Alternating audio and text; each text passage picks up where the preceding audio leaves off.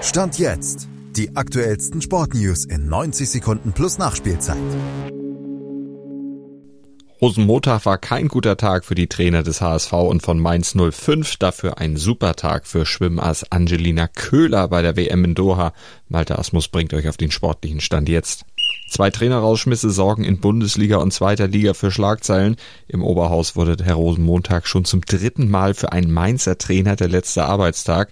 Nach Eckhard Krauzun und Kaspar Jüllmann muss nun Jan Sievert seinen Platz räumen. Er hatte erst Anfang November interimistisch übernommen, wurde im Dezember dann zum Chefcoach befördert, blieb den Nachweis seiner Bundesliga-Tauglichkeit dann aber schuldig. Sievert holte zwar den ersten Saisonsieg der Mainzer, allerdings auch den einzigen von elf Partien unter seiner Regie gegen fünf verloren. Mainz schwebt in höchsten Abstiegsnöten, mit denen sich nun ein am Dienstag zu benennender Nachfolger rumschlagen muss.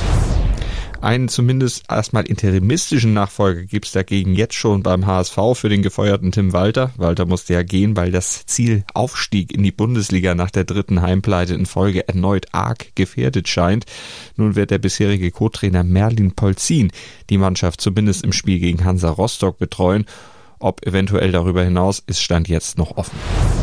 Klar ist dagegen, dass Angelina Köhler die erste deutsche Beckenschwimmerin seit 15 Jahren ist, die eine WM-Goldmedaille gewonnen hat. Über 100 Meter Schmetterling schlug sie nach 56,28 Sekunden als erste am Beckenrand an, mit einem Ohrwurm im Kopf. Cruel Summer von Taylor Swift, ihrem Lieblings- und Motivationssong, der sie bereits im Vorlauf im Halbfinale schon zu zwei deutschen Rekorden getrieben hatte und nun auch bei ihrem wahr gewordenen Kindheitstraum begleitete. Dir hat dieser Podcast gefallen? Dann klicke jetzt auf Abonnieren und empfehle ihn weiter. Bleib immer auf dem Laufenden und folge uns bei Twitter, Instagram und Facebook.